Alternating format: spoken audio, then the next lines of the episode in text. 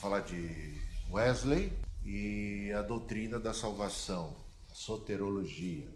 Houve uma fase de Wesley em que ele acreditava que a salvação se dava por meio da fé mais as obras, uma influência dos místicos principalmente, que ele bebeu deles, influência católica, de alguma parte também da igreja anglicana.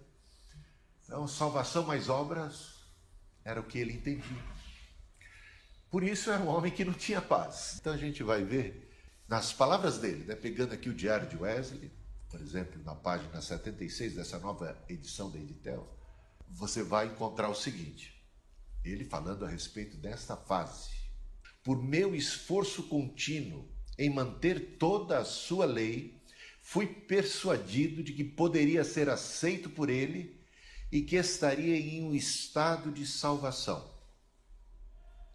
Como? Pelo meu esforço contínuo. Né? Resultado: nunca tem paz, nunca tem segurança da salvação. Em 1730, comecei a visitar as prisões, ajudar os pobres e doentes na cidade e a fazer o bem tanto quanto pudesse, com minha presença e minha pequena fortuna. Jejuns quartas e sextas. Tá bom, não tá? Ou seja, uma pessoa piedosa, uma pessoa sincera, que procurava se consagrar o máximo possível em termos de vida, de piedade e também de obras de misericórdia, né? tanto no que diz respeito a sua comunhão com Deus, ao jejum, à oração, aos cultos, à ceia e às boas obras. Ele se dedicou.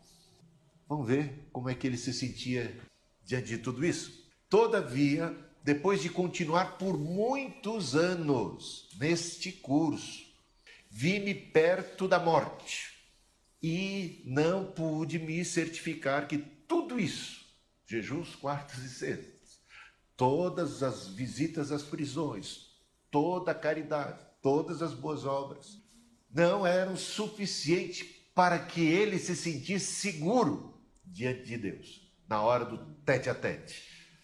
Se é chegada a minha hora de me deparar com o meu Senhor, estou eu pronto o suficiente? Tenho eu paz no meu coração? O que ele diz? Não pude me certificar que tudo isso me deu algum conforto ou alguma segurança da aceitação para com Deus. Na página 77, ainda falando sobre esse assunto, ele diz: Nesta maneira refinada de confiar em minhas próprias obras e em minha própria retidão, tão zelosamente inculcada pelos escritores místicos, arrastei-me pesadamente, não encontrando nenhum conforto eu não sei se tem alguém que faz jejum quartas e sextas e, e pratica tanta caridade, tantas obras e tal. Ele, fazendo tudo isso, não sentia que já tinha feito o suficiente. Ou seja, estava inseguro. É interessante, né? Alguém que chegou a esse nível de serviço prestado, ele percebia ainda a perversidade de seu coração, as inclinações da sua carne, e não tinha paz. Isso não foi para ele motivo de conforto e de segurança.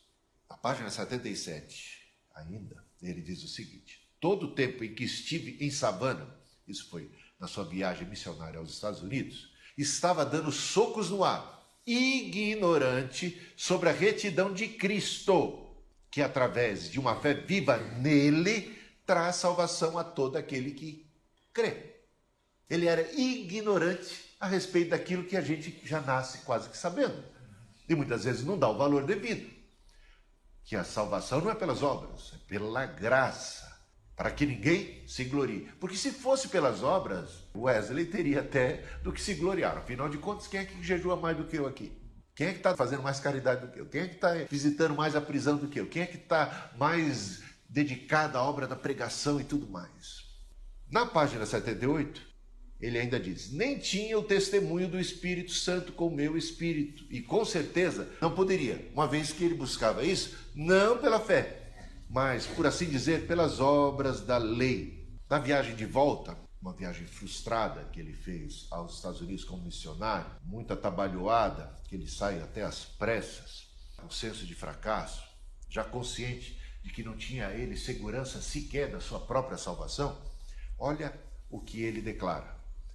Eu vim para a América para converter os índios, mas quem deverá me converter? Quem me livrará desse coração pecaminoso ou contaminado pela descrença? Ó, oh, quem me livrará desse medo da morte? Um homem que entrou em crise. Bom, a crise às vezes é boa. Ela pode ser boa dependendo da maneira como a gente lida com ela. O grupo, os moravianos, que estava no mesmo navio ameaçado de afundar, mostraram uma confiança, uma paz diante da iminência da própria morte. E Wesley ficou espantado. Como é que vocês não têm medo de morrer? Vocês estão em paz tal. É que a gente acredita em Deus, a gente acredita em Jesus, nos méritos dele. O Espírito não testifica no seu coração que você é filho de Deus. Ele ouve isso, mas ele ainda não está convencido disso. É, mas já é um ponto de reflexão. E a crise levará ele cada vez mais à graça. A graça de Deus. Então, em 24 de maio de 1738, ele vai ter essa experiência com a graça de nosso Senhor Jesus Cristo, com a graça salvadora. E vamos ver um pouquinho sobre isso? Ele diz: renunciando absolutamente à dependência total ou em parte de minhas próprias obras ou retidão, nas quais eu realmente havia plantado a minha esperança de salvação. Então, quando é, ele finalmente ele abdica da confiança, quando ele renuncia à confiança em si, nas suas obras, eh, em alcançar por si mesmo crédito suficiente para ter um lugar no céu, é que ele se abre para o mérito de Cristo. Ele diz assim: então Wesley assumiu uma completa dependência do sangue de Cristo. Confiança nele como meu Cristo, como minha única justificação e santificação e redenção, são palavras dele. Ainda na página 80, temos no diário a descrição da própria experiência. Ele diz: À tarde, pediram-me que fosse para a igreja de St. Paul. O salmo era o seguinte: Do abismo eu tenho chamado por ti, ó Senhor. Senhor, ouça minha voz. Ó, deixa teus ouvidos considerarem boa a voz da minha queixa. Se tu, Senhor, fores rigoroso para marcar o que é feito de errado, ó Senhor, quem poderá suportar isso? porque há misericórdia em ti. Por essa razão, tu deves ser temido. Ó Israel, confia no Senhor, porque com o Senhor há misericórdia e com ele redenção plena. E ele também deverá redimir Israel de todos os seus pecados. Isso prepara o coração dele. Ele ficou ali martelando misericórdia, Deus redimindo, Ele promovendo a salvação. Aí é a noite, chegou a noite. À noite fui de má vontade até uma sociedade. É muito interessante isso. Quantas pessoas vão de má vontade para a igreja? Tem alguns que nem de boa vontade vão à igreja, né? Mas, gente, chovendo ou não chovendo, de boa ou má vontade, como é importante irmos. Como é importante a reunião. Muita coisa a gente tem que fazer porque sabe que é bom. Porque sabe que é certo e não porque está sentindo. Se eu for ser guiado pelo sentimento, e tem aquela piadinha, né? Que a mulher está falando com o marido. Ô oh, bem, levanta, acorda, está na hora da escola dominical, temos que ir para a igreja, depois da escola dominical tem o culto. Vamos, bem. Não, não estou afim. Não, temos que ir, é importante. E ela começa a apresentar uma série de razões para convencer o marido de. E ele fala: Não, não quero, estou desanimado, não vou, não gosto, não gosto daquela igreja, não gosto daquele povo, não gosto de ninguém, não quero, e tal, tal, tal, até que ela usa o último argumento, o mais forte de todos. Ele, como se. Me deu uma, mais uma boa razão para eu ir. Ela diz: É, você é o pastor da igreja. Né? ruim, a coisa está ruim, né? Bom, aqui é o pastor também, não é? Ele está de má vontade, ele não, não quer, não está se sentindo bem, ele está em crise, sabe? Mas, mas Deus quer que ele vá. E olha lá, fui de má vontade até uma sociedade, na rua Aldersgate, onde a pessoa estava lendo o prefácio de Lutero à Epístola aos Romanos. Sabe que sermão lido é muito chato, né? Ele está lendo, nem o sermão dele, é o sermão de um, é o, que o outro escreveu. Mas Deus fala através da palavra. Deus fala. E ele prestou atenção. Principalmente porque o tema era esse a respeito da salvação. Qual era a condição da salvação? O que, que, é, que era necessário fazer para ser salvo? Qual era o caminho da salvação? Então, por volta de 15 para as 9, então, quando ele estava descrevendo as mudanças que Deus opera no coração pela fé em Cristo, eu senti meu coração estranhamente aquecido. Senti que confiei em Cristo, em Cristo apenas, para a salvação. E que uma garantia me foi dada de que Ele tinha tomado meus pecados, até mesmo os meus, e tinha me salvo da lei do pecado e da morte. Então, a sensação ele sentiu. Então, isso vai ser algo que a gente vai observar. A experiência da salvação. Contava ontem do navio, eu acho que ela é uma experiência interessante para você sempre guardar. Daquela família que entra no navio e os pais, na ignorância, a primeira vez que viajavam e tal, é, levaram a comida e, e era uma viagem longa, daquela época muito longa de navio, até chegar do outro lado do oceano, e eles passaram privações. Mas, no último dia, o menino da família foi ao restaurante e descobriu que toda aquela comida farta e maravilhosa estava já all inclusive, desde o primeiro dia da passagem comprada. Muitos cristãos estão assim. Ele, ele, é, o que Deus fez para eles já está disponível, mas uns se apropriam. Uns tomam posse, outros é, ficam ainda no seu próprio esforço, na sua própria coisa. Essa alegria. Estão comendo marmitex. Estão comendo de marmitex, ou, ou fria ainda, ou, ou, ou, racionada, né? complicado. Quando tudo aquilo já era seu. Cuidado também com essa coisa também da teologia da prosperidade. Tudo isso é seu, ou seja, fomos abençoados com toda sorte de bênçãos e graças espirituais. Deus pode nos abençoar certamente nos prosperar financeiramente. Não duvidamos disso. Mas aqui não é nosso lar, somos peregrinos da terra e oramos pelo pão de cada dia. Tendo que comer e vestir, já podemos nos dar por satisfeitos. E essa alegria do Senhor, que é a nossa força, é isso que a gente tinha que experimentar, essa alegria da salvação. E essa alegria da salvação é uma confiança nele. Ela, ela pode ser instantaneamente já apropriada por pura e simplesmente nos lançarmos aos braços e aos cuidados de Deus. Ele fez. Eu confio nele.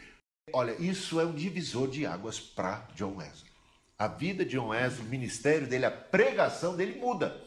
Então ele descobriu uma grande novidade para ele, que na verdade era uma grande novidade para a grande maioria, porque a maioria ainda vivia debaixo da ideia de que tinha que ser salvo pela boa moral, conduta, boas obras, caridade, essas coisas todas. E quando ele começa a pregar o puro evangelho, isso é revolucionário. Isso vai libertando muitas vidas e muitos corações. É o senso do perdão. Olha o que ele diz aqui. A verdadeira fé viva em Cristo é inseparável do senso de perdão de todos os pecados. Sobre o testemunho do Espírito, sobre essa questão de sentir que os seus pecados foram perdoados, eles enfatizaram tanto que eles cometeram erros, que Wesley reconhece posteriormente. Erro de dizer, se você nunca sentiu, é porque você nunca teve. Isso é equivocado. Porque o próprio Wesley, depois dessa mesma experiência de ter sentido tão forte, tão firme, ele também vai balançar. Ele vai ter momentos de conflito. Você não sente o tempo todo.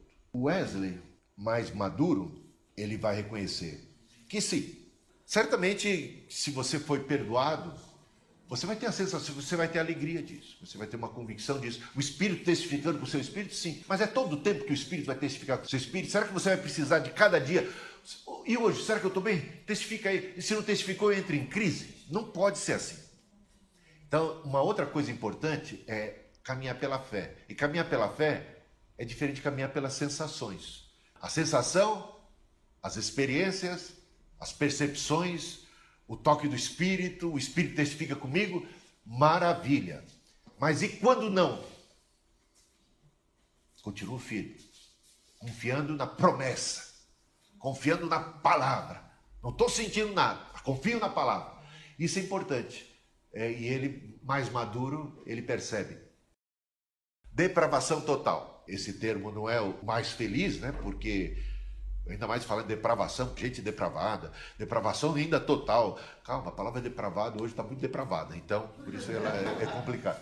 A ideia aqui não é que depois da queda o ser humano ficou tão terrível, tão endemoniado, tão depravado quanto possível. Não é. A ideia é que todo ser foi afetado pelo pecado. Sua mente foi afetada. Ah, o seu coração, as inclinações, sua própria vontade foi afetada. O pecado está praticamente é, cerceando, permeando o nosso ser. Todos os seres humanos nascem com essa contaminação. Quanto mais perto de Deus, mais cônscios de nós mesmos nós ficamos. Talvez o Isaías, antes de entrar no templo e ter aquela visão do santo, santo, santo, ele tivesse assim, tô na boa, me comparando com o restante da sociedade, até até tô me saindo bem. Mas quando ele se depara com Deus, ele percebe como ele não consegue, não pode permanecer em pé diante de Deus na base do seu próprio mérito, da sua honra, da sua moral, seu, da sua folha de serviço prestados. Wesley não era nem pelagiano e nem semi-pelagiano. Pelágio ensinava que a vontade do homem não foi afetada pelo pecado original. Que ele, homem ou a mulher, o ser humano, nasce neutro, como uma tábula rasa, possuindo naturalmente forças para não pecar. A salvação por meio da santificação pessoal, das boas obras, da caridade. E ele fez muitos discípulos, mas foi combatido por Agostinho, entre outros, e finalmente o Pelágio e os pelagianos foram considerados hereges. O semi-pelagianismo ensina que o homem não nasce nem morto e nem neutro, mas enfermo em relação ao pecado, de modo que restaria ao homem algum poder para dar o primeiro passo em relação à salvação, mas não suficiente para completá-la. Isso também foi condenado pela igreja como uma heresia. E Wesley não era nem pelagiano e nem semi-pelagiano. Ele fala assim a respeito da depravação total. No sermão 44, o pecado original, veja o que afirma Wesley. Nós, como quaisquer outros homens, estamos por natureza mortos em delitos e pecados, sem esperança e sem Deus no mundo. E, portanto, somos filhos da ira, que todo homem pode dizer: Fui gerado em iniquidade e em pecado minha mãe me concebeu. Que não há diferença, visto que todos pecaram e foram destituídos da glória de Deus, daquela gloriosa imagem de Deus, segundo a qual o homem fora originalmente criado. E daí, quando o Senhor olhou do alto para os filhos dos homens, viu que todos se desviaram, que eles se tornaram todos abomináveis, não havendo nenhum justo nem sequer um, ninguém que verdadeiramente busque a Deus. Portanto, essa era a visão de Wesley. O homem, deixado a si mesmo, está condenado ao fracasso. Então, total dependência da graça. Nesse mesmo sermão, ele diz: na verdade, não podemos fazê-lo por nenhuma de nossas faculdades naturais. Por meio de nenhuma delas poderíamos alcançar o conhecimento de Deus porque ninguém conhece o Pai senão o Filho, e aquele a quem o Filho o quiser revelar. E ninguém conhece o Filho senão o Pai, e aquele a quem o Pai o revelar. Então dependemos da revelação da graça de Deus, que pela graça de Deus se manifestou salvadora a todos os homens. Portanto, é por meio desta graça que cada ser humano pode dar um passo, mover-se, ele é estimulado, ele é cutucado. Deus trabalha de distintas formas no ser interior, naquilo que muitas vezes chamamos de natural, a consciência natural. O homem não foi deixado a si mesmo depois da queda. A natureza da graça é o amor. Não pode ser, portanto, nem imposta e nem tampouco é do tipo irresistível. Para John Wesley, a graça divina é o amor de Deus em ação. A graça é cristocêntrica. É Deus colocando-se ao alcance de cada um de nós. É Ele dando o primeiro passo na nossa direção. Nós não amamos primeiro. Ele nos amou primeiro. Em que se baseia essa depravação total? Qual é o contexto? Porque lendo o Gênesis, o mundo estava ruim, aí fala assim: Noé, porém, achou graça aos olhos de Deus. Parece que não partiu de Deus, partiu do próprio Noé. É, mas aí a gente pode. Justo e perfeito, é, parece assim. Sim. A, a, agora tem que entender o seguinte: que a graça de Deus está acompanhando o homem desde a queda. Ah, Para Wesley, por exemplo, o, o Adão e Eva pecaram, caíram e, e, e ficaram debaixo de uma maldição, mas não ficaram sem um toque da graça divina. Deus se manifestou. Deus ali, praticamente ele mata um animal para providenciar uma cobertura para vergonha, digamos, de, Adão e Eva. Ele, ele faz uma promessa né? que, o de, que, que chegaria o dia que um descendente de mulher travaria uma, uma batalha com a serpente, que foi a, a que originou a queda, né? a que atiçou a queda, e um descendente de mulher pisaria a cabeça da serpente. Seria ferido no qualquer, mas pisaria a cabeça da serpente. Então, há uma série de, de ações da graça. No caso de Caim, Caim está com más intenções. Caim quer matar o Abel. Mas Deus vai conversar com Caim. Caim não está abandonado a si mesmo. Ele não está sem assim, maldito, amaldiçoado, sem nenhuma graça, sem nenhuma intervenção divina. Deus percebeu que estava lá de ruim e Deus foi conversar com ele. Então, de alguma maneira, ele está sendo assistido por uma graça. Só que a graça de Deus manifesta a Caim não obrigará Caim a abandonar o seu intento de matar o Abel. Isso é que é interessante. Não é uma graça que se manifesta de maneira irresistível. É uma graça que cutuca, que, que toca ali na consciência. Uma oportunidade. Uma oportunidade. Mas Deus está dando força para ele. Deus está dando força para ele evitar esse mal. Ele, ele não pode chegar um dia diante de Deus e falar assim: ah, depois que eu caí em pecado, que eu já nasci em pecado, esse descendente sou de Adão e Eva, e eles já nasceram, já herdei essa maldição, então eu não tinha outra alternativa a não ser matar o meu irmão. Não, ele não vai poder afirmar isso. Está entendendo? Então ele é responsável por isso. Então o que eu quero dizer é que Deus, e pelo seu espírito, ele trabalha. E o caso é do Noé. Quem disse que Noé não era objeto da graça de Deus, que essas boas ações que Noé veio a fazer não foi fruto da graça, ou de uma série de outras coisas que a maioria dos seus contemporâneos ignoravam, faziam vistas grossas e estavam como que entregues a si mesmo. É, o mundo está assim, largado, não acontece nada, não vem nenhum juízo, nenhuma condenação, então comamos e bebamos que amanhã vamos morrer e, e caiu na gandaia. E o Noé já foi alguém que, diante da porque nenhum ser humano está sem luz total, né? O próprio Paulo fala em, em Romanos capítulo 1 que ah, as pessoas são indesculpáveis. Portanto, há alguma medida de luz para cada ser humano. Então, esse pelagianismo não estaria certo? Não estaria certo, porque ele confia na, na natureza humana. Esse é o problema do semi-pelagianismo. Ele não confia na graça. Ele não apela para uma graça preveniente. Ele acha que o homem, por si mesmo, dentro de si, apesar de afetado pelo pecado, ele tem. Traz para o homem uma arrogância, ele traz para a salvação, ela vai ficar antropocêntrica, eu é que dou o pontapé inicial, se você ainda não foi salvo, porque você ainda não deu. Ou seja, então eu posso ficar um pouco arrogante, eu posso ficar um pouco presunçoso em relação meu, ao, aos outros, eu posso dizer, eu amei a Deus primeiro, pelo menos um pouquinho, e Deus foi e me amou depois. Então, falando sobre a graça, veja só, a graça divina é o amor de Deus em ação, é fruto do amor, amor de Deus em ação. A graça, então, é cristocêntrica, é Deus colocando-se ao alcance de cada um de nós. Não há diferentes classes de graças.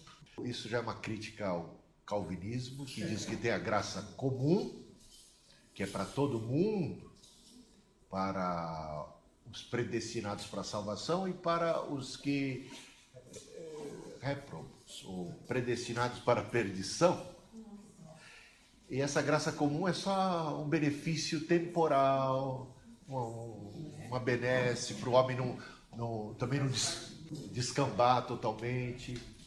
E que ela não tem, na sua essência, o propósito, a bondade maior de Deus, que é destinada única e tão somente, graça salvadora, aos eleitos desde a eternidade. Wesley não concorda com isso. Não há diferentes classes de graça e nem propósitos distintos. Toda a graça de Deus busca o bem da pessoa e o bem da pessoa maior é a sua alma. Do que vale ganhar o mundo inteiro, ou ter a graça comum e perder a salvação, perder a sua alma? Palavras de Cristo, então, Cristo desprezaria uma graça comum, uma graça que não leva o homem ao seu bem maior, que é a salvação. De que vale ao homem ganhar o mundo inteiro, toda a graça comum à sua disposição e perder a alma? Tal graça não seria fruto de um amor verdadeiro. Porque o amor verdadeiro promove uma graça salvadora. Gostou dessa? Essa é, isso é ser wesleyano, isso é ser arminiano. Tá bom?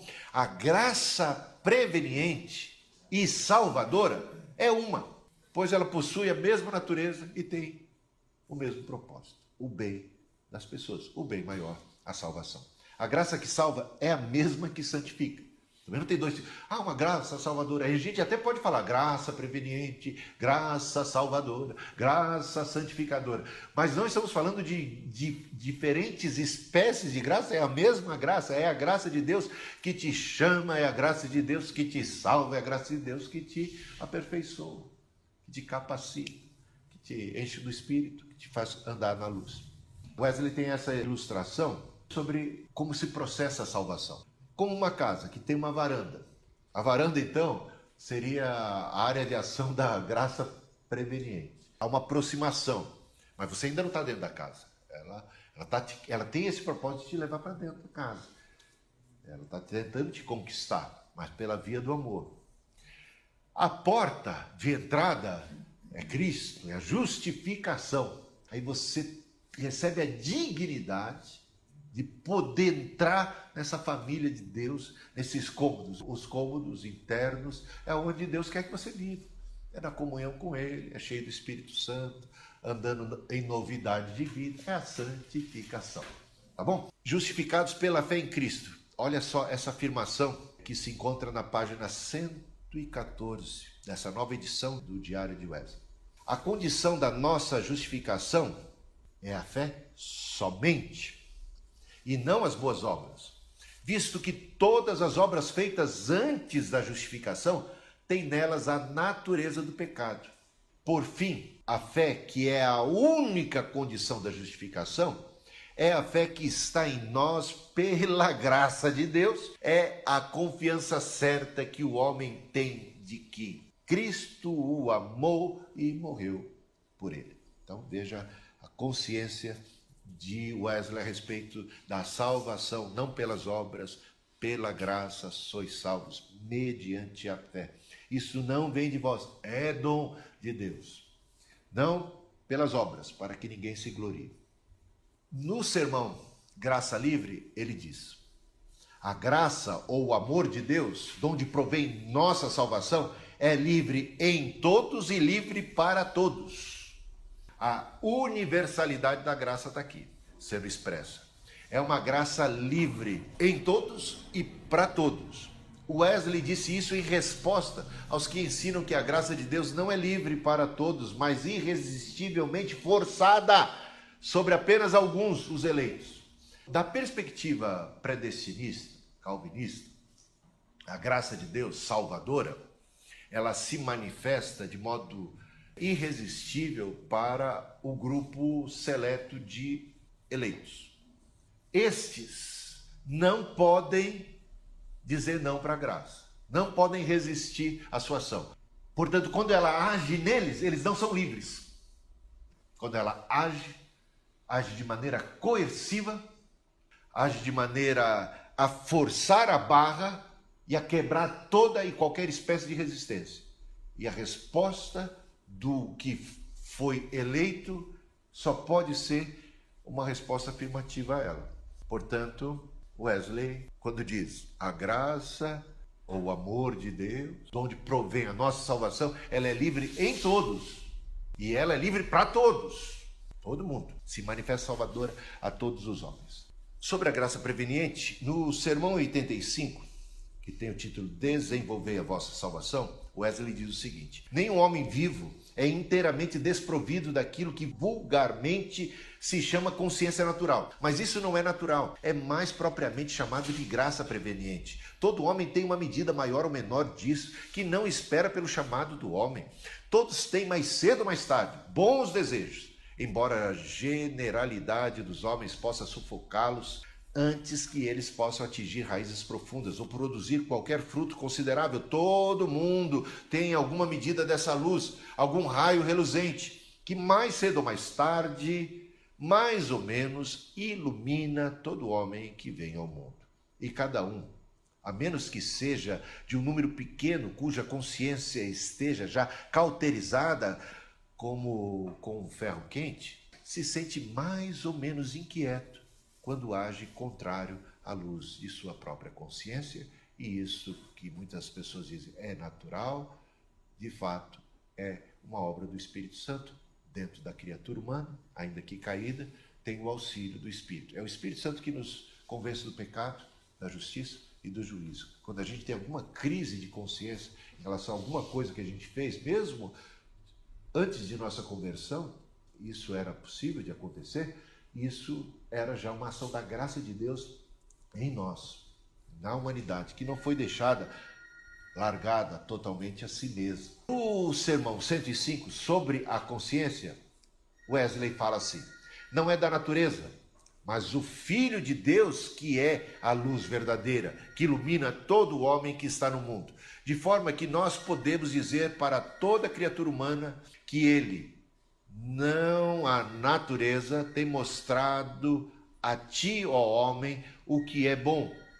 E é o espírito dele que dá a ti um testemunho interior, que causa a ti sentir-te desconfortável quando tu caminhas em alguma instância contrária à luz que ele tem dado a ti. Portanto, aquilo que as pessoas que estão numa condição de não nascidas de novo, caídos, eles têm esse toque do Espírito lá. Só que não sabem que é o Espírito que está atuando neles. E muitos se fecham a essa ação do Espírito e vão cauterizando a sua própria consciência. Eles vão endurecendo seus próprios corações, como aconteceu com o próprio Faraó. E o Faraó recebeu medidas, doses cada vez mais fortes de graça, através de cada um daqueles episódios que confirmavam sinais evidentes de que Deus estava com Moisés. Por vezes ele balançava, parecia mudar de ideia, mas logo ele voltava a estaca zero.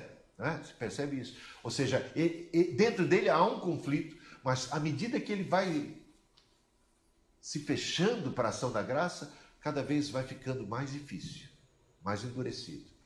Pode ser que chegue ao ponto de um ser humano pecar contra o Espírito Santo dificilmente saberemos dizer se alguém pecou ou não contra o Espírito Santo, não compete. Mas existe pessoas que foram ao limite extremo. Aí a gente vai falar no finalzinho né, da, da, da, da preleção sobre o perigo de um próprio crente extinguir o Espírito Santo. Né? Não extingais como poderia eu extinguir o Espírito? O Espírito em mim. Se a Bíblia dá essa advertência, é porque tem alguma razão de ser. Em Atos, capítulo 17, versículos 25 e 27, é um texto muito forte sobre graça preveniente. Olha o que diz: Ele não é servido por mãos de homens como se necessitasse de algo, porque Ele mesmo dá a todos a vida, o fôlego e as demais coisas. Tudo obra e graça de Deus. De um só fez Ele todos os povos, para que povoassem toda a terra, tendo determinado os tempos anteriormente estabelecidos e os lugares exatos em que deveriam habitar. Deus fez isso para que os homens o buscassem e talvez tateando pudessem encontrá-lo, embora não esteja longe de cada um de nós. Deixando muito claro como Deus age na história, na criação, em tudo mais, tentando dar uma cutucada. Alguns vão vir só pela dor, né? bem, bem mais forte. Outros já começam a ter as suas sensibilidades, as suas percepções espirituais mais aguçadas à medida que vão se deparando com esses toques do Espírito. E é interessante observar isso. A graça para todos. Nas notas explicativas de Wesley, o comentário, por exemplo, de 1 Timóteo 2, versículos 3 e 4, de Wesley fala que Deus quer seriamente que todos os homens, não uma parte apenas, muito menos a menor parte, como dizem os calvinistas, se salvem. Eles não são compelidos ao conhecimento da verdade que traz a salvação. Eles não são forçados a isso. Mas Deus quer que todo mundo se salve. E a graça se manifestou salvadora a todos os homens.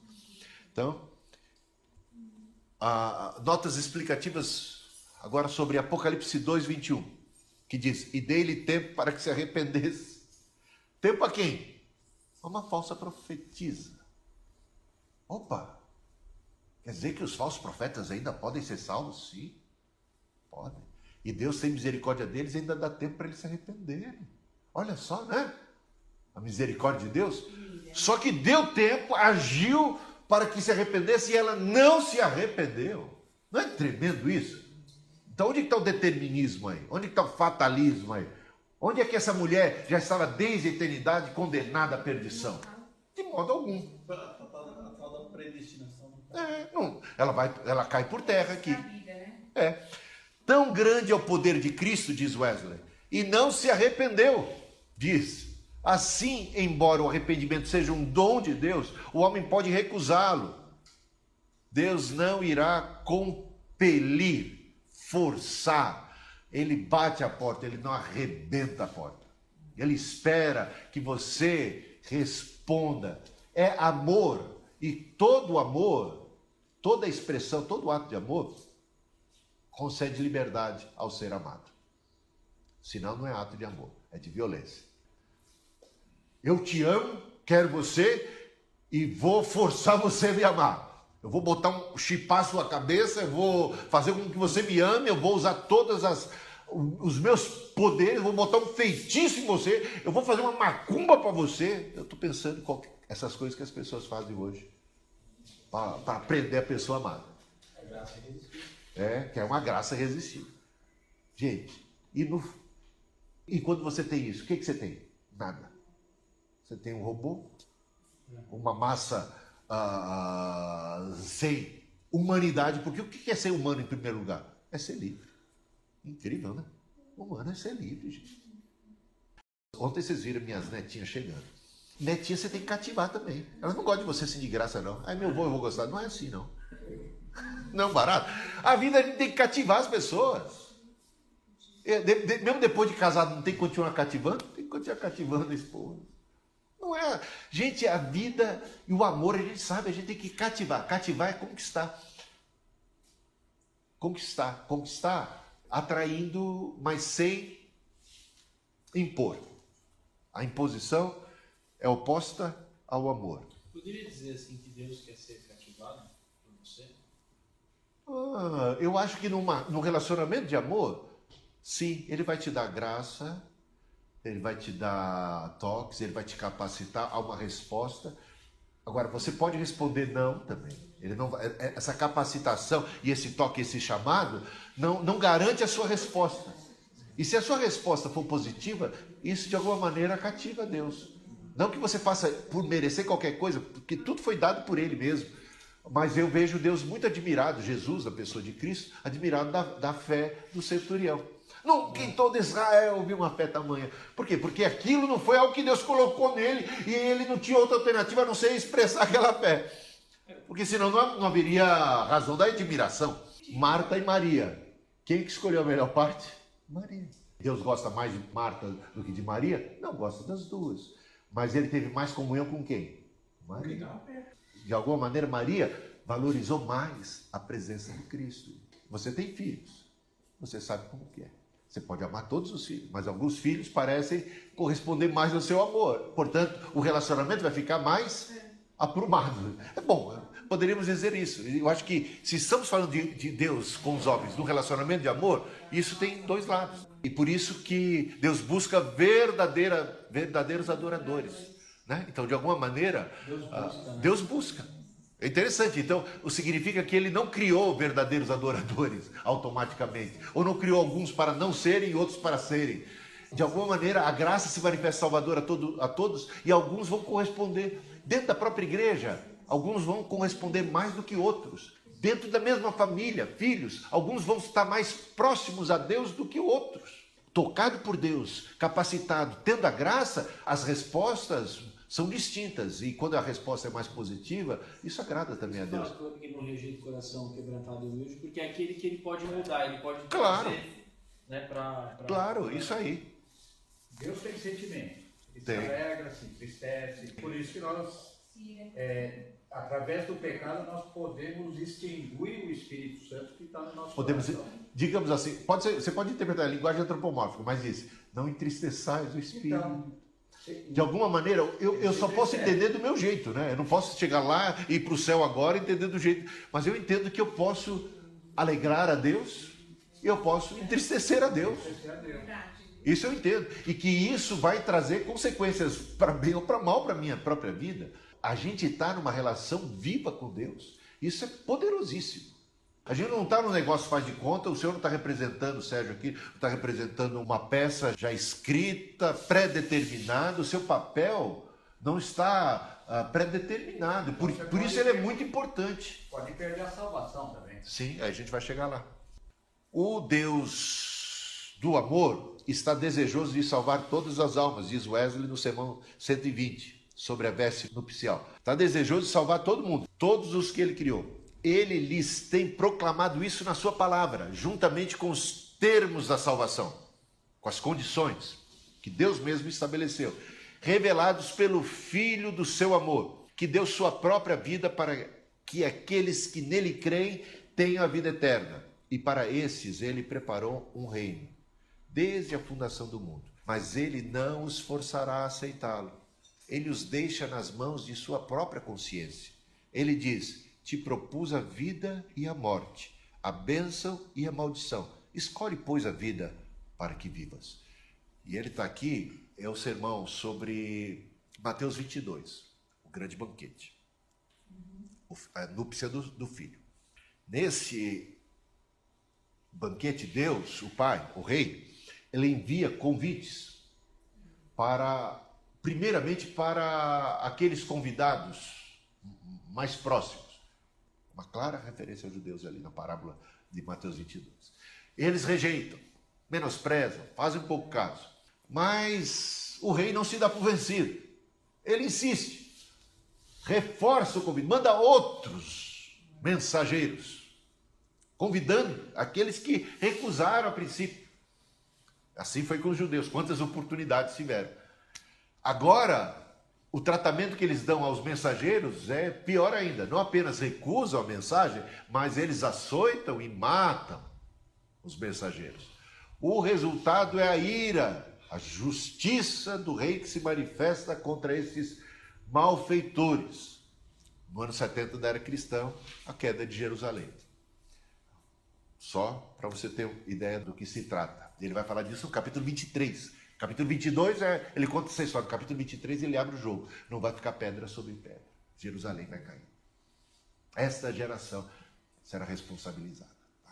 Nesta geração, no ano 70, naquela mesma geração, deu-se o cumprimento da profecia. O convite, então, é estendido a todo mundo, indistintamente, pelas ruas, vielas, quem encontrar, qualquer, quem quiser, todo que vier a mim, de maneira alguma, lançarei fora. Todos os que estão cansados e sobrecarregados. Quem quiser, venha e beba. estendida a todo mundo. Aparece uma criatura vestido de maneira inapropriada, porque veja a graça do rei. Quando ele, ele mandou o convite, meio que de última hora para todo mundo, tem gente que não tem dinheiro, tem gente que não tem roupa, tem gente que foi pego de surpresa com calça curta e tal. O rei cuidou de tudo, as vestes nupciais foram pro é, a justiça, né?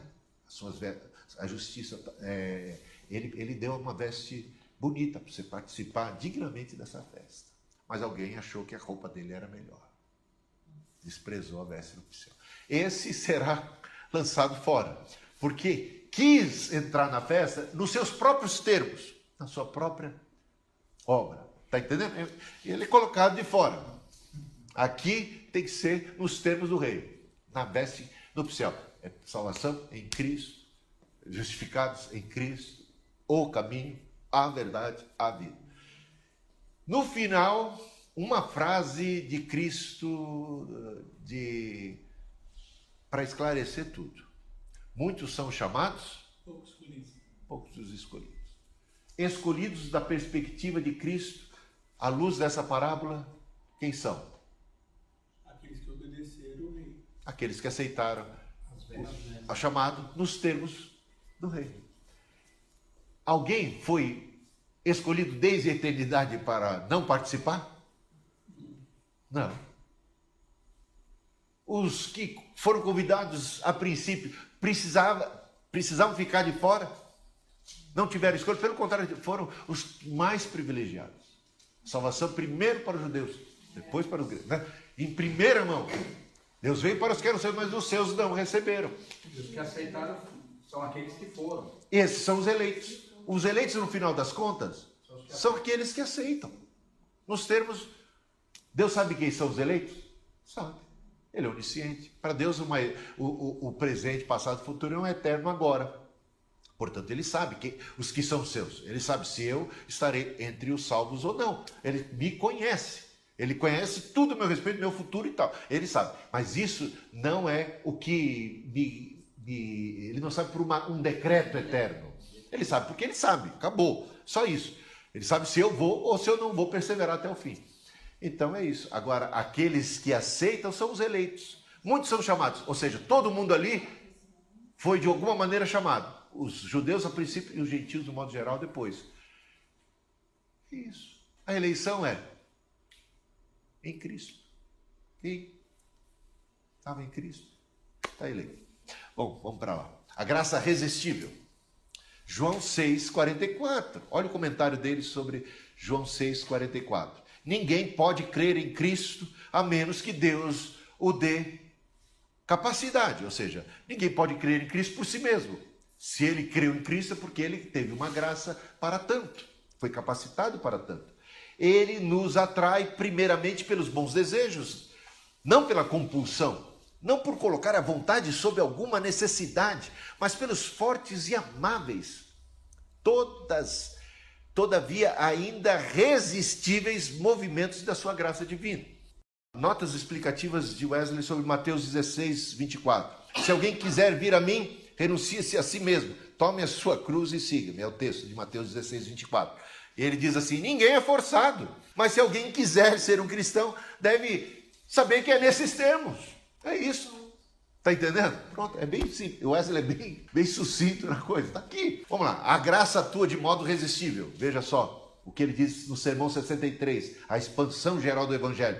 Apenas supondo que o Altíssimo haja irresistivelmente, apenas supondo. Qual seria a, a conclusão? E a coisa é feita, por exemplo, Deus age irresistivelmente, alguém é salvo, portanto, ponto final, é a vontade, é um ato unilateral de Deus e não tem nada a ver com a vontade humana. Com a mesma facilidade de quando Deus disse haja luz, então houve luz. Então vamos supor que seja assim a salvação. Mas então o homem não seria mais homem. Sua natureza interior seria mudada. Ele não seria mais um agente moral, não mais do que o sol ou do que o vento, já que ele não mais seria dotado de liberdade, um poder de escolha ou autodeterminação. Consequentemente, ele não seria mais capaz de virtude ou vício, de recompensa ou punição. É isso aí. O homem seria um robô nas mãos de Deus. Uma marionete. Um fantoche. A graça universal e irresistível. Você sabe como Deus trabalhou em sua própria alma. Quando primeiro capacitou você a dizer: a vida que agora vivo, vivo pela fé no Filho de Deus, que me amou e a si mesmo se entregou por mim. Ele não desprezou o seu entendimento, mas o iluminou e fortaleceu. Ele não destruiu nenhuma de suas afeições, antes elas ficaram mais vigorosas do que antes. Muito menos ele tirou a sua liberdade, o seu poder de escolher o bem ou o mal. Ele não forçou, mas sendo assistido pela sua graça, você, assim como Maria, escolheu a melhor parte. Sermão 63, também a expansão geral do Evangelho. A, a, voltando lá para João 6, 44, fazendo um, um pouquinho mais aprofundado porque esse texto é muito usado pelos calvinistas. Não sei se você lida com os, os calvinistas, os, os predestinistas. Ah, nesse particular, João 6,44, eles dizem: Veja, ninguém pode vir a mim se o Pai que me enviou não o atrair, e eu ressuscitarei no último dia. Então eles dizem o seguinte: que a salvação não tem nada a ver com o homem, é Deus que atrai e ele o atrai de modo irresistível, com uma força que o homem não pode negar. O termo aí, atrair, é muito importante entendê-lo, né? É o relco. Esse atrair, esse mesmo termo, aparece em João, no texto de João 12, 32. Hum, Aqui em João 12, 32, temos o seguinte: E eu, quando for levantado da terra, atrairei todos a mim. Quem está falando é Jesus. Ele está dizendo: quando eu for levantado da terra, ou seja, quando ele fosse crucificado, ele atrairia todos a si. Se temos de interpretar Helco, atrair, por uma atração que compele, que força, no capítulo 6, 44, se esse mesmo termo esse significado ali, no capítulo 12 fosse interpretado com o mesmo significado, qual seria a conclusão? Universalismo. Universalismo. E eu, quando for levantado da terra, atrairei todos a mim. Se esse atrair é algo compulsório, é algo que força a barra, é algo que Deus faz de maneira irresistível, então ele vai atrair, atrair todos assim, significa a salvação de todos, inevitavelmente. Mas não é isso que Jesus está falando. Tal atração não é do tipo irresistível, é a atração do amor. Como a gente procura cativar as pessoas, amando, demonstrando amor, tentando conquistar pela via do amor e não pela força. Não por força nem por violência, mas pelo meu espírito, diz o Senhor dos Exércitos. É possível resistir à graça salvadora de Deus? É, e os textos a esse respeito não são poucos.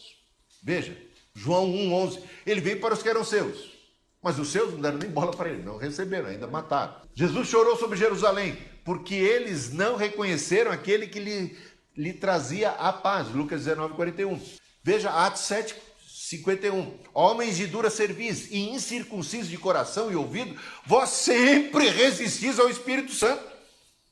É possível resistir o Espírito Santo uma vez, duas, três? Sempre. É o caso dos judeus, daquela geração, ou até de uma sucessão de gerações e corações que se endureceram. Se hoje ouvirdes a sua voz, não endureçais, porque a voz não se manifesta de maneira a não dar para você outra alternativa a não ser responder positivamente. Ela se manifesta de maneira resistível e não irresistível. E não quereis vir a mim para ter vida, diz Jesus. Hum, então, quando ele fala, quando ele se apresenta, ele ainda diz: Vocês não querem vir a mim para terem vida? Quer dizer, as pessoas ainda continuam com querer, podem querer ou não. Ah, não receber o amor da verdade para se salvar. Isso aqui é fortíssimo. Segundo Tessalonicenses 2, de 10 a 12. E com todo o engano da injustiça para os que perecem. Perecem para perdição mesmo. E com todo o engano da injustiça para os que perecem. Por quê? Porque desde a eternidade foram predestinados para perecerem. porque são os réprobos. Não. Veja, e com todo engano da injustiça para os que perecem, porque não receberam o amor da verdade para se salvarem. Porque o amor da verdade se manifestou salvador para eles também. E eles não foram salvos porque não receberam. E não porque foram predestinados a não receber. Aliás, aqui é uma grande chamada de atenção. Não receberam. Foi para eles. Cristo morreu por eles. O Evangelho foi pregado para eles. E com toda sinceridade. E por isso Deus lhes enviará a operação do erro. Porque a, a operação do erro só vem depois deles terem rejeitado. De maneira taxativa. Segundo o, o, calvinismo, a operação do erro já teria sido predestinada desde a eternidade. Esses não têm chance nenhuma, eles estão condenados, estão sob a operação do erro para sempre. Não, isso aqui é um juízo, é um castigo porque não receberam o amor da verdade para se converterem, para se salvarem. E por isso Deus lhes enviará a operação do erro para que creiam a mentira para que sejam julgados todos os que não creram à verdade, antes tiveram prazer na iniquidade. Eles poderiam ter recebido a verdade e serem salvos, mas rejeitaram. Hebreus 2,13. Como escaparemos nós se não atentarmos para tão grande salvação? Contra a predestinação incondicional, olha o que Calvino afirmava. Isso nas Institutas, volume 3, página 41, editora Cultura Cristã, edição de 2006. Porque ele, Deus, não criou todos em igual condição, mas ordenou uns para a vida eterna e os demais para a condenação eterna. Numa outra passagem das Institutas, no livro 3, capítulo 23, seção 7, ele diz: Deus não só viu de antemão a queda do primeiro homem e nela a ruína da sua posteridade, mas também por seu próprio prazer a ordenou. Se a eleição é incondicional, diz o Wesley aqui, eu tô, mais ou menos resumo aqui o argumento dele, naquele sermão Graça Livre, ele diz o seguinte: se a eleição é incondicional, como diz o Calvino ali, anteriormente, toda pregação então seria vã, desnecessária para aqueles que são eleitos e inútil também para os não eleitos. Porque a salvação não seria pela fé, a salvação seria sempre pela eleição incondicional. Não precisa nem da grande comissão, na verdade. Né?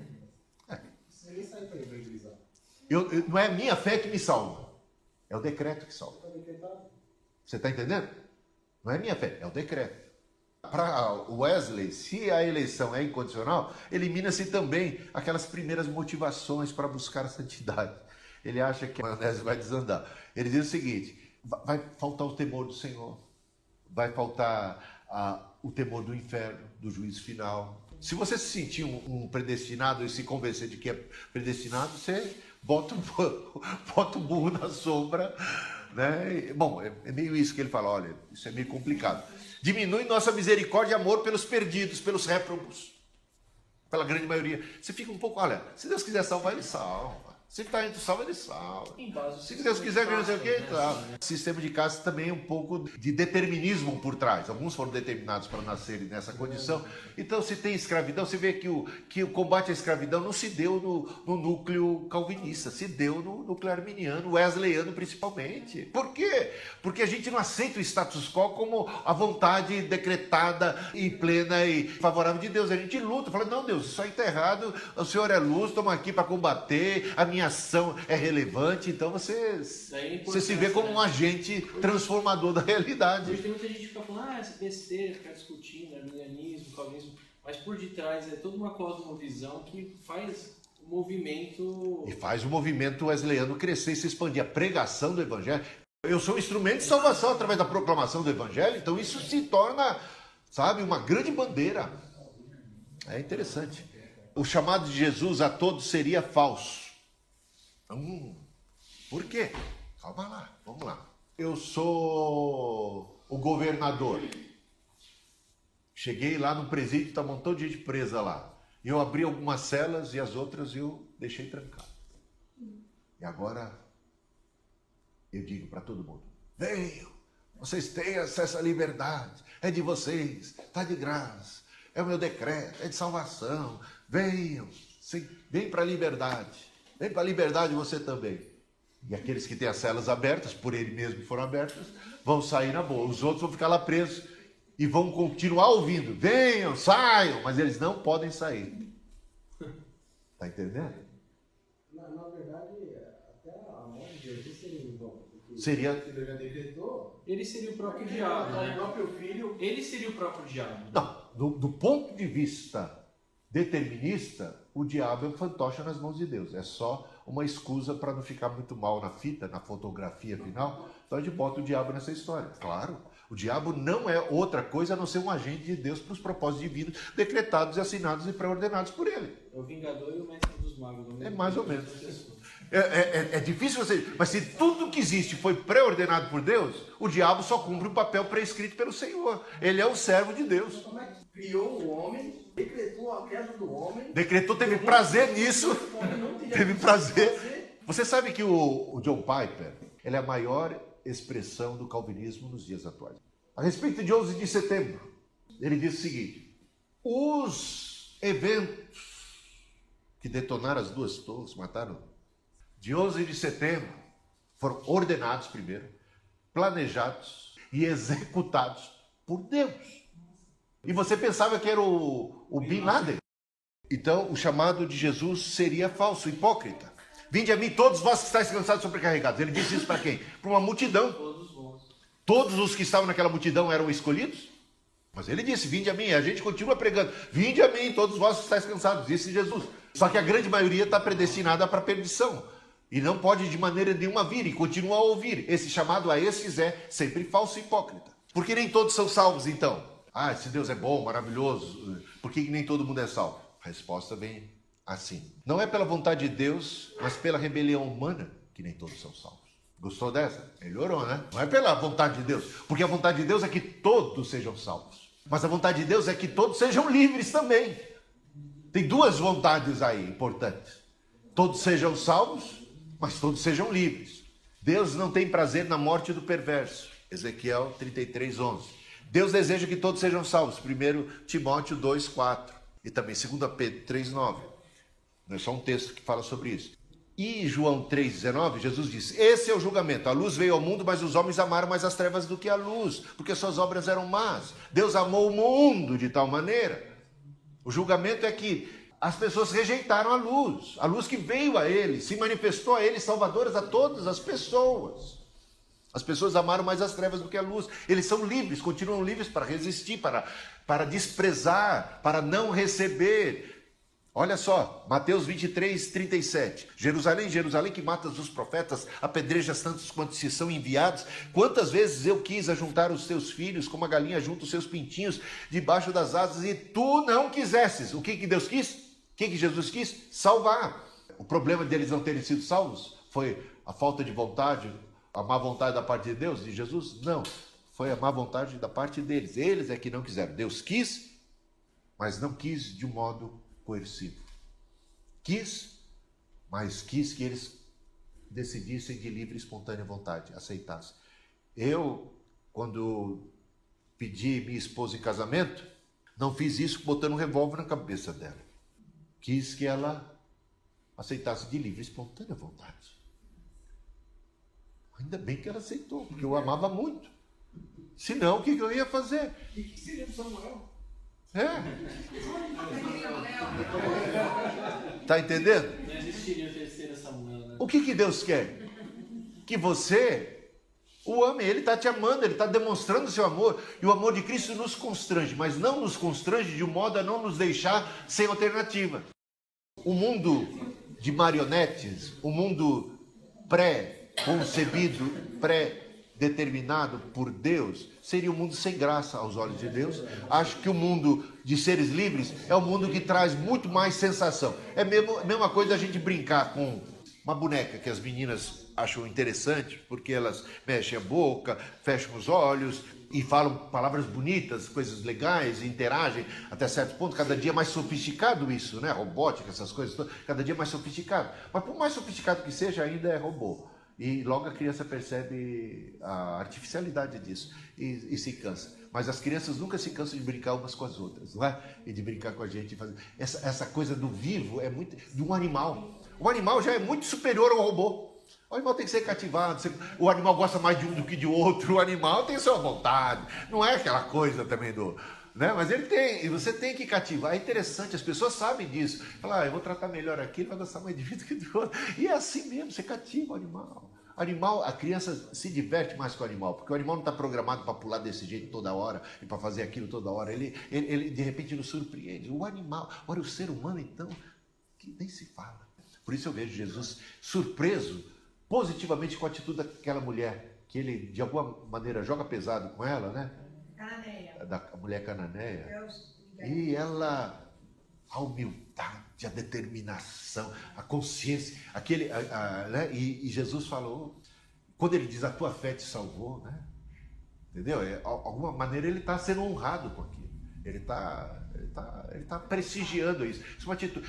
Ele prestigia assim: olha, faça a caridade, pratique o amor. Quando você faz isso pelo motivo do Espírito Santo e tal, isso tem mais galardão. Não tem mais galardão e menos galardão? De alguma maneira, isso deve ser como é que você corresponde a todas as graças recebidas. Eu vejo isso bacana. né? corresponde a cada graça. É, eu acho. Eu acho que tem um negócio aí muito vivo. Um processo de santificação muito significativo. É. A nossa vida é uma vida verdadeira.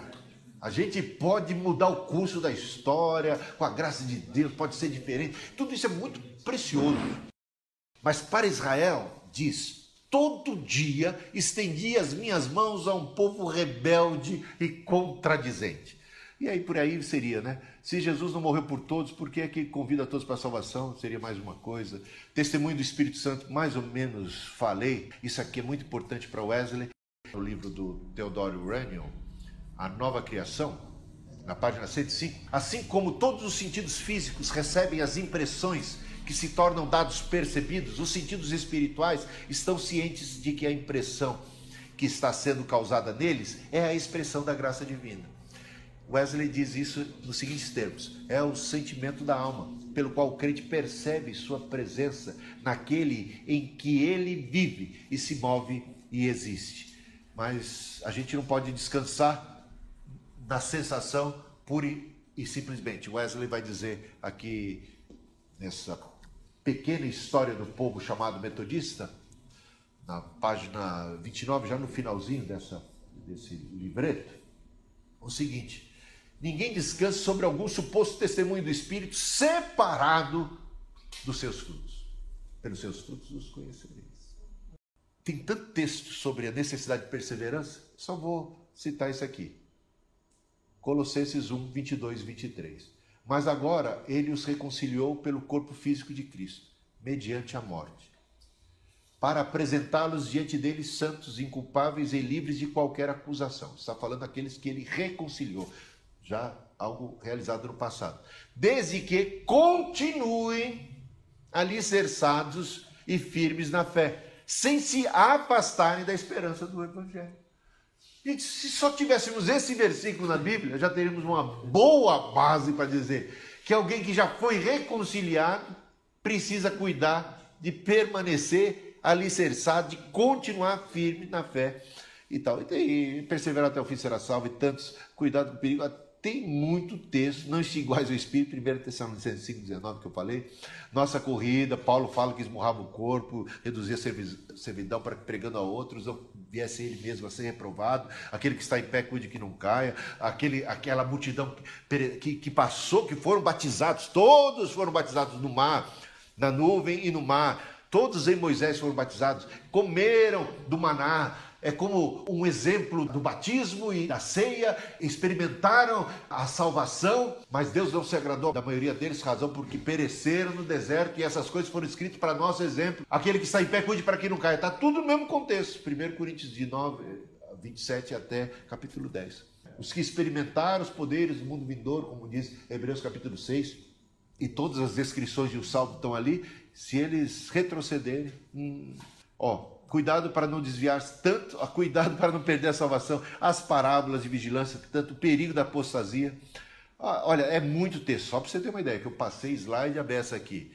Mas resumindo, a ótica de Wesley, a salvação é dádiva de Deus, recebida por fé, mantida e desenvolvida com cuidado, dedicação, empenho e perseverança pessoal, Não como um ato unilateral do homem, não como um ato antropocêntrico, mas sempre dependente da capacitação do Espírito Santo. Portanto, a salvação é pela graça, a santificação também é pela graça, porque somos salvos para as boas obras que Deus preparou de antemão, para uma nova vida, o milagre do novo nascimento, da regeneração pelo Espírito Santo, tudo que nos é concedido, derramado sobre nós, possibilita um novo agir, uma nova atitude. E esse é desejo de Deus e Deus está conosco. Se cair, se tropeçar, não deve ficar achando que perdeu a salvação, porque temos em Cristo um advogado. Propiciação pelos nossos pecados, não apenas pelo nosso, mas pelos do mundo inteiro. E, e ele é nosso advogado. O Wesley falava sobre o pecado na vida dos crentes como uma realidade comum. Ou seja, não que isso seja o propósito de Deus, mas um crente peca. Né? Se disser que nunca peca, é mentiroso.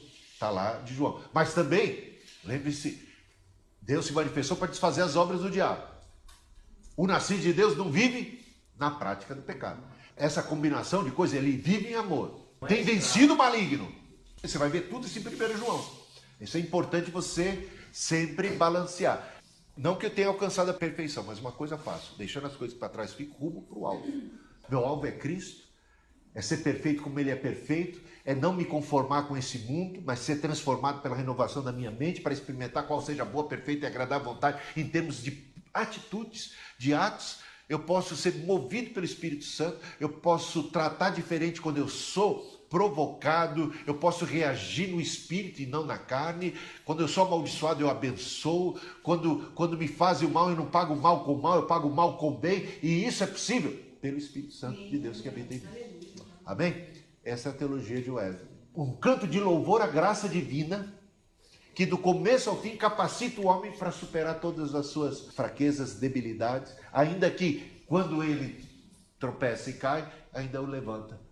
Sete vezes o meu justo cairá, sete vezes eu levantarei. E é isso aí. Diga. É, um pastor da minha igreja falou que a perda de salvação é temporária. E isso pesquisei e, e sobre a perspectiva wesleyana, a perda de salvação é temporária ou ela é permanente? Eu, eu diria que a, perder a salvação não é algo fácil de eu.